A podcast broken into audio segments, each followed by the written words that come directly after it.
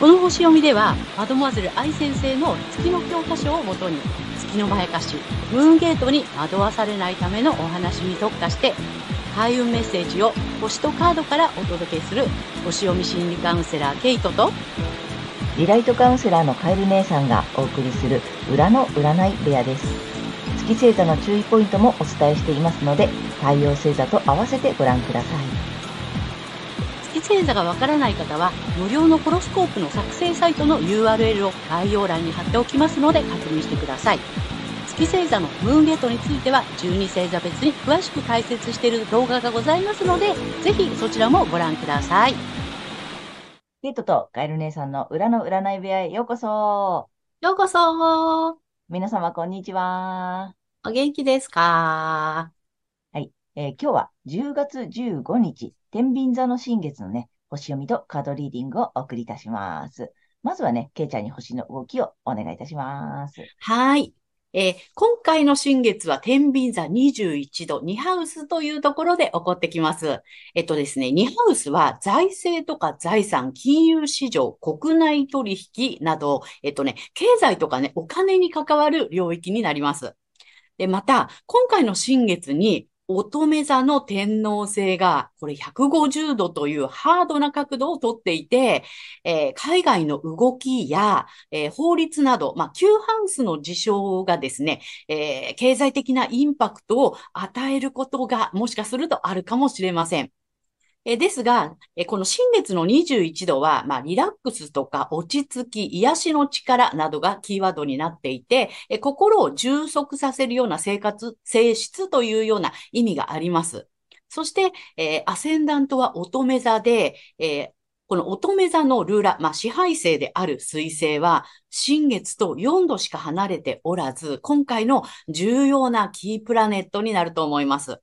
で、これがね、まだ発展していない成長の可能性を持っているものがどう広がるかを模索するという意味合いがある、えー度数にありますので、経済的なインパクトがもしあったとしても、まあ落ち着いて、えー今後の成長の可能性を考えていくという流れになってくるかもしれません。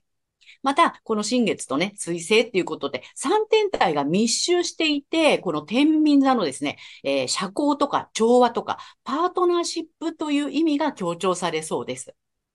そして、え個人的にはね、収入に関わることも含めた、えー自分の能力や自己価値などに、まあ、自信を失ってしまうようなことがインパクトを伴って起きるかもしれません。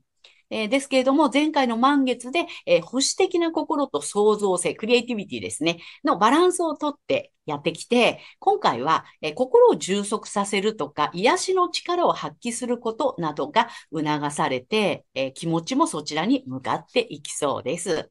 はい。大まかな流れはこんな感じです。はい、ありがとうございます。ありがとうございます。なんかあれだね、全体的にはすごい、また、まあ、インパクトがなんかあったとしても、うんまあ、乗り越えていける感じの星の配置みたいな。うん。落ち着いた方がいいよっていう感じかなって。あーなるうんうん。うんだから個人的にもあれだよね。あの、そういうさ、ちょっと癒しの力とかさうん、なんちょっとそ外側行きの、内側戻りのみたいな感じ。そうね。ねうん。そういった意味でバランスっていうこともあるかもしれないよね。ね。その、てんあの、乙女座からこうやってきて、うん獅子座で内出しの、乙女座で見直しの、ちょっとバランス取りましょう、内側も見ましょう、みたいなね。自分と外のバランスとか、なんか陰と陽とかね。ね。なんかそんな感じの季節来たのかなっていう感じだね。はい。はい。ということで、ちょっと、皆様、はい、あの、ここで新企画登場です。パフパフ。ちょっとね、あの、リクエストをいただいてまして、まああ私たちりがとうございます。ありがとうございます。あの、私たち特にこの月の欠損をね、あの、なんていうの、詳しく解説したいので、まあ、うんと、星読みだけじゃなくってね、月の欠損っていうことで、あの、ちょっと特化してお話ししているので、ぜひね、まあ、わかりやすい例題が欲しいっていうね、リクエストをいただいて、もし、まあ、有名人とか芸能人とか著名人とかね、うんで、こうわかりやすい例題があったら、教えていただけませんかっていうリクエストをね、ありがとうございます。ありがとうございました。そんな、あの、ご要望をいただいたので、ちょっとやってみようと思うので、第1弾、はい。はい、始めたいと思います。はい。で、ねえっとね、今回は、えっと、ケイちゃん、どなたをはい。えーとですね。まあ、著名人の方で、出生時間がはっきりしてないとなかなかこのね、月って限定しづらいので、出生時間がはっきりしてる方っていうところでね、今回は福原愛さんをね、ちょっとね、うん、あの、まあ、例題と言ったら失礼なんですけども、お話をしたいかなというふうに思っています。あの、卓球の愛ちゃんね。そうそうそうそう。うん、はい。ね、ちょっと少し前にニュースになったりしてたのでね。そうだよね。うん。まあ、ほらね、国民的にはね、ちっちゃい頃から知ってる愛ちゃんにね。そうなの。幸せになってほしいよね。そうなんです、そうなんです。でね、これがやっぱり月にちょっと囚われちゃったせいなのかなっていうようなね、そんなところでね、あの、お話ししていきたいと思うんですけども、えっ、ー、とね、彼女はね、え月がね、獅子座の6度というところにあります。うんうん、そしてロックハウスっていうところにあってね。で、太陽はサソリ座の8度、8ハウスというところにあります。で、えー、今日ね、ちょっとまた新しくね、えー、情報を、あの、お伝えしたいんですけども、えー、ドデカテモリーというのが実はありましてですね、うん。例えばそのね、獅子座なら獅子座なんだけども、えー、ホロスコープは360度円になっています。で、えー、12星座なので、一つの星座30度ずつね、こう分かれてるのね。で、その30度ずつの中の、えっ、ー、と、2.5度ずつをまた12に割ってみたいな感じで、で、実はその獅子座の中に獅子座以外のフレーバーも入ってるよ、みたいなね。うん、その度数によってあるんですね。で、愛ちゃんの場合は、えっ、ー、と、獅子座の、えー、6度なんですけども、ドデ、ドデカテモリーは、えー、天秤座。だから、天秤座の要素が入っている、えー、まあ、月の獅子座さんっていう感じなんですね。はい。で、このね、月っていうのは、えー、まあ、0歳から7歳が年齢期というふうになっていますので、え幼少期という意味もあるんですね。で、月は無意識感情習慣とかね、あとは、その今言った、え、幼少期。あとは、えー、母、母親とか妻っていう意味合いもあります。あと、大衆性とか人気っていうね、意味合いもあったりとか、えっ、とね、養育、養育者との関係性っていうね、意味合いもあったりするんですね。はい。なので、えっと、だからね、え獅子座の月なので、まさに、そのね、あの、天才卓球少女として、ね、あの、この月の年齢期はもう輝いて、もう注目を浴びてたじゃないですか。国民的にね、あの、国民的にその天才卓球少女みたいな感じで、え注目と賞賛を浴びていた。で、なおかつ、まあ、お母様がね、もう、こう、コーチとしてね、あの、愛ちゃんこうやる、や、まあ、やるとかって言って泣いてたりね、うん、してっていうことで、まあ、お母さんがちょっと、こう、獅子座の意味合いの、こう、支配的に、えー、なってた意味もあるのかなっていうね。そんな感じがあるんですね。で、えっ、ー、と、このね、だから、まあ、結婚されて、まあ、太陽のね、このサソリ座を輝かせればよかったのかなと思うんだけども、この獅子座のイメージで、えっ、と、天秤座の意味するパートナーシップのバランスを取ろうとして、もしかしてうまくいかなかったのかなっていうそんな感じがしています。で、獅子座はやっぱりリーダーだったりとか主役だったりとか賞賛とか注目を浴びるっていうね。うん、そんな感じ。それをだから旦那さんとの間でそういうバランスを取ろうとして、えー、かえってこううまくいかなくなっちゃったのかなっていう。そんな感じがしています。で、本来だったらね、まあ太陽が、えっ、と、サソリ座で、ドテカテモリーは水、あの、水亀座。で、えー、8ハウス。で、このね、太陽が、えー、冥王星と4度しか離れていないので、これね、あの、本来なら血縁関係とか、えー、セクシャリティを含む、その、パートナーとの深いつながりの中で、まあ、独自性だったりとか、圧倒的なカリスマ性っていう形でね、発揮できていたのかなっていう。それがまあ月にとらわれて、まあ太陽が隠れている状態なので、この太陽って女性の場合はね、えっ、ー、と、お父さんとか旦那さんに、え、投影する場合があるので、えー、父親とか、えっ、と、夫っていうね、意味合いがあったりします。だから、まあ、圧倒的な支配性っていう、まあ、こう、冥王星がついてるのでね、この支配的なものっていうのが、あの、圧倒的になってしまって、まあ、こうね、報道で言われてるような旦那さんのモラハラみたいなものがあったのかなっていうね。うん、そんな感じでね、えっ、ー、と、ちょっと読んでみました。うん、なんか、もともとじゃあ、えっ、ー、と、太陽星座は、えっ、ー、と、サソリ座さん。サソリ座さんなの？じゃあの、なんていうの、まあ、パートナーシップとか深い関係とかはさ、得意ではあるんだよね。そうなのね。で、もともとのね、その、えっと、ナチュラルハウス、サソリ座のナチュラルハウス、あの、本来いるべき場所みたいなね、ところの8ハウスにあるので、まあ、そこら辺はすごく強調されると思うので。うん。だからすごくこう、旦那さんとの深い関係を、あの、結んでいけば、非常に良かったんだと思うんだけども、うん。で、月星座は、えっ、と、獅子座さんだから、うん。まあ、初期の頃はね、まんま、まんまうまくまんまだよね。うんうん。で、まあでも月星座って7歳までって言ったりもするので、そうなの。その後それを、なんていうの、まあ、こだわる、そのままの状態を維持しようとすると、ちょっと苦しくなったりもするよってね、言われたりするからね。そううまくいかない、それこそ全てを失わせるムーンゲートにつながっちゃうよっていうところだったから、うん、でもまあ大人になってもさ、まあうまく、なんていうの、成長してさ、なんていうの、まあね、いろいろ活躍もしてたからさ、それなりにこう、多分順応、順応はしてたんだけども、うん。あれだね、なんだろう、もっとこだわっちゃう場所があったってことよね。だからパートナーシップとの、うんもっとなんかうまくやらなくてはとかさ、あと何、獅子座としてなんだろう？そう、か獅子座としてのその、なんて、バランス関係みたいなものうんになっちゃったのかなっていうふうに推察ができる感じですね。だからちょ、ちょっと俺様じゃないけど、自分が優位に立った状態のパートナーシップを築こうとすると、月のまやかしにやられちゃってたかもしれないよっていう感じ。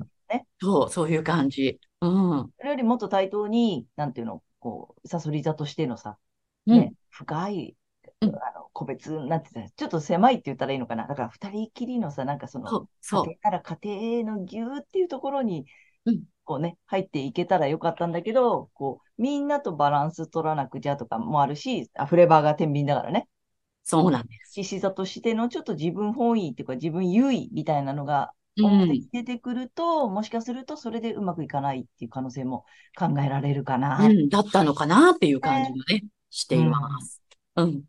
すすごく多分分かりやすい。まあね、この後どうなっていくかまだまだね、ああわかんないけどね。なっていただけるとは思うけれども、うんあの今の状態とか、このね、まあ、言われている感じのを見ると、もしかしたら、ちょっと獅子座優位、獅子座の月にこだわりすぎちゃったか、フレーバーが天秤座なので、うんその辺でもしかしたらっていうね、推測ができるよっていうそうです。ね。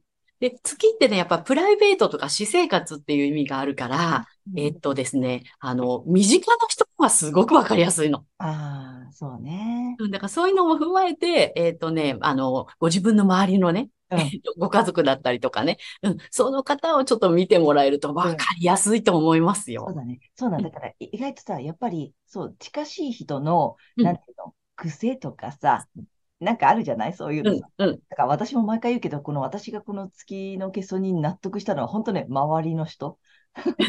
何回も言うけど。で、あの、皆さんに見せてる表面の顔とかさ、ね、うん。そっちじゃないところ。そっちじゃない方なんだよね。中の人、うん。の月星座の話を、まあ、けいちゃんからさ、聞いたときにさ、うんはあ、ぴったりと思って、だから皆さんも、まあね、愛ちゃんの私生活知ってる方はね、なかなかね、本当のね、事実わかんないけどわかんね。ないからさ、あれなんだけど、だから、これを踏まえて、こんな感じで、えっと、皆さんの身近な人の月星座を見てもらって、ぜひね、あの、ほら、内面を知ってるとか、ちょっとまあ、ある意味裏側を知ってるっていう方の月星座を見ると、なるほどと思うよね。すごくわかりやすいと思います。はい。まあ、こんな感じでね、またね、ちょっと有名人とか著名人とかね、皆さんが、あの、ご存知の方で月星座が見れたらね、あの、ご紹介していきたいと思いますので、ちょっと今日は第1弾、えー卓球でね、あの、卓球天才少女愛ちゃんのね、お話をしてみました。はい。はい、ありがとうございます。はい、ありがとうございます。ということで、えーこの後は12星座いきたいと思います。はい。では、今回の新月が蟹座さんにとってどんな新月なのかということでお伝えしていきたいと思います。はい。蟹座さんが心を充足させる、え癒しの力を発揮することなどを促されるエリアは、え家庭、家族、ホーム、地元、ルーツなどを、えキーワードとする、え心理的な基盤。まあ、心の拠り所とか安心できる場所の領域になります。えここはね、え実は蟹座さんのナチュラルハウスということで、本来の、え領域になります。えー母性が強く、家族や人のお世話を焼く立場に立つことが多いカニ座さんですが、自分が満たされていないとそれができなくなります。えー大切な誰かのためにも、まず自分の心を満タンにしましょう。そして成長の可能性の拡大、どう広げるか、どう広がるかっていうことを模索するエリアも同じです。家族との関わりや心の拠り所、自分のルーツなどを通じて成長ポイントっていうのを探していきましょう。そして、この時期のラッキーアクションですが、発展のキーワードはリラックス、無理のない生活、バランスなどになります。これは実は8月の水亀座満月のメッセージと同じです。仲間やコミュニティ内で自然なバランスの取れた安らぎを得るという意識を持って無理なく関わるようにすることを今一度見直しをしてみてください。そして、金運アップの鍵ですが、えーコミュニケーションや発信などにおいて、日常の生活の中での感情を大切にしていくことになります。例えばね、パートナーのちょっとした仕草が嬉しかったっていうね、そういったね、特に細かいことを、えー楽しんで言葉にすることですね。はい。そうしてもらえて嬉しかったとかね、そういったことをね、えー言葉にしていく、楽しんでいくっていうことで、金運のスイッチが入っていきそうです。はい。ここまでが、えー太陽蟹座さんへのメッセージとなります。ここからは月蟹座さんへの注意ポイントです。で、えー月の解釈っていうことでね、毎回お伝えしてるんですけども、今回はですね、え4元素、エレメントということでお話をしていきたいと思います。えっと、まあ、エレメントはですね、火、地、風、水ということでね、4つの要素なんですけども、蟹座さんの場合は、えー水ということでね、えっと、水はですね、えっと、まあ、の、ま、情緒とかね、感情とか、一体化とかね、一体化、共感性などっていうことでね、この感情重視のところなんですけども、えーここがですね、あの、ま、ちょっと I feel というね、あの、カニザさんの場合はこれがキーフレーズがあるんですけども、個人の感情、ここがちょっとですね、あの、まあ、欠損というか感じにくいのかなっていうような感じなんですね。で、え第一星座、水の第一星座ということになりますので、そういった感情に関することがね、本能的で純粋で原初的なんですけども、だからそこにこう感じよう感じようと、あの、なんていうのかな、こう、なんて、こだわってしまうっていうかね、こだわりすぎてしまうっていうことがね、あの、あるのかなと思います。で、えっとね、先ほどね、カニ座さんのナチュラルハウスだよということでね、お話をしたんですけども、実は4ハウスというね、家庭とか家族というね、まあそういった、あの、一旦ね、完成っていう意味意味があるんですよ。要するに、あの、一番最初の共同体、家族という小さなその共同体っていうことが一旦完成するよっていうところなので、そういった意味でね、母性っていう意味もあるんですね。だからそういった母性とか、あの、母性的であることだったりとか、共感性っていうところに非常に、えこだわりがち。で、それをとにかく証明しようと、えそこにエネルギーをつぎ込んでしまうというね、まあそんな感じかなというふうに思います。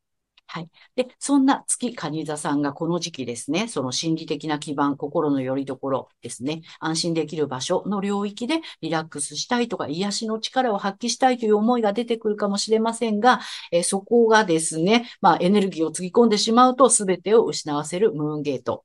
月のまやかしにこの時期はなりますので注意してください。えー意識するのは、えーご自身の太陽星座の、え領域でね、お伝えしているエリアになります。で、この月のまやかしから抜けていくためには、反対星座の太陽ヤギ座さんの回をぜひ参考にされてみてください。反対星座を活用しますと、えーこれね、月のまやかしリセットができますので、はい。えっ、とですね、月と太陽が同じという方には特におすすめです。で、この反対星座の活用なんですけども、ヤギ座さん、太陽ヤギ座さんの回ね、見ていただいて、ラッキーアクションとか、金運アップの鍵っていうのをね、導入していただけるといいんじゃないかなというふうに思います。はい、星読みは以上となります。ありがとうございますあ。りがとうございます。ということで、今回はね、えっと、エレメントについてもうちょっと詳しく、えっと、解説でお伝えしてるんだけれども、はい。月星座が蟹座さんだから、まあ、その火、地、風、水だと、まあ、水なんだよね。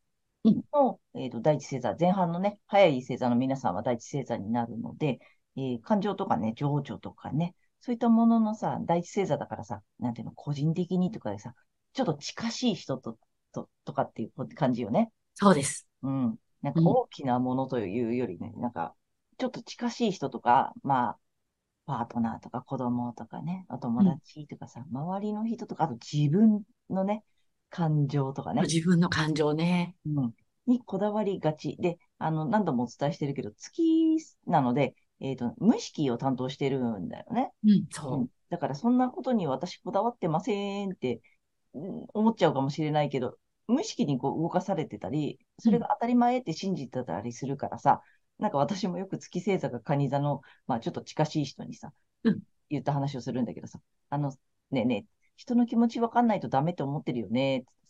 ダメでしょう。だからさ、思ってんだって普通に答えたからさ。なので、そこにね、こだわらなくてもいいよっていうことね。それで自分を責めなくてもいいって言ったらいいのかな。うん。なんかそれができないわ私ダメとかさ、あ、なんでこうやって人の気持ちがわからないんだろうとか、なんか勝手に落ち込んでたりするけど、うんそこをそんなにあの悩まなくていいよっていうことをお伝えしたいね。う。うん、そうなの。で、まあまあ、ちあの、第一星座だっていうこととね、あとその辺の感情とか情緒にこだわりがちだっていうことをね、ちょっと覚えておいていただけたらね、あの楽になるとは思うので、ぜひね、参考にしてみてください。ということで、えーここからは、えーカエル姉さんのカードリーディングならぬカードカウンセリングに行きたいと思います。お願いします。はい。ということで、太陽蟹座さんに向けてね、えっ、と、また今回もタロット2枚と最後にね、リアルで1枚引いていきます。タロットいきます。よいしょ。だだん。お、なんかね、うん、なんか、うん、解説していこう。うん。大丈夫か？みたいな。まず、大変そう？みたいな。うん、なんかね、1枚目こっち。うん。で、えっ、と、補足とアドバイス2枚目。はい。でね、まあ、これ、カップの4なのね。うん。まあ、なんか悩んでるのか、もやもやしてるのか、決めかねてるとかさ。うん。うん。あとなんだろうな。ちょっと悶々としてる？うん。うん。うん。なんかうまくいってない。このままでいいのかな？みたいな感じかな。あうん。なんかちょっとそんな感じ。現状、このまんまで大丈夫かなとかさ。どうしたらいいのかな？みたいなとこね。あ。なんかどうしようっていうより、どうしたらいいんだろうな？みたいな。うん。迷ってたりもするのかなっていう感じ。あとなんだろうな。まあちょっと気分的にちょっとネガティブな時期とかね。うん。そんな感じ。なんか、うん、あとなんだろうな。まあちょっとこう、解決点が見つからないとかっていうのもあるかもしれないけど、なんかそんな感じで、ちょっともやってるカニ座さんが多いのかもしれないね。はい。でね、まあ2枚目補足とアドバイスこれなのよ。うん。うん。まあ皆様ご存知、あの棒をいっぱい抱えているやつですよ。はい。えー、ワントの10、10本、10本抱えてます。これが出たってことはさ、あれもこれもですよ。うん。ね。あれもこれも抱えすぎ。あのね、抱えなくていいやつがいっぱいあるの。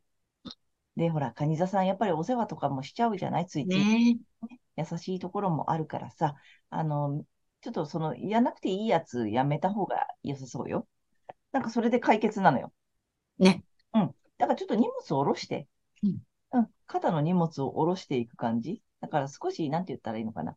手放してあげてほしいんだよね。うん。うん。あの、そこまでしなくてもいいよっていうのもあれば、そこまで手出さなくてもいいやつもあるかもしれないし、なんだろうね。もっともっとみたいなさ、なんか、あれもやってあげたからこれもやってあげるって多分自然とやってるはず？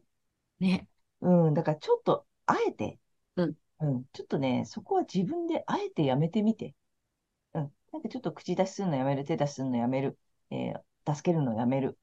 うん。なんかちょっと任せる。なんか任せたら、なん、なんかさ、あの、よく言うじゃん。自分でやっちゃった方が早いと思ってる。ね。あるのよ。そういうのわかるわかる。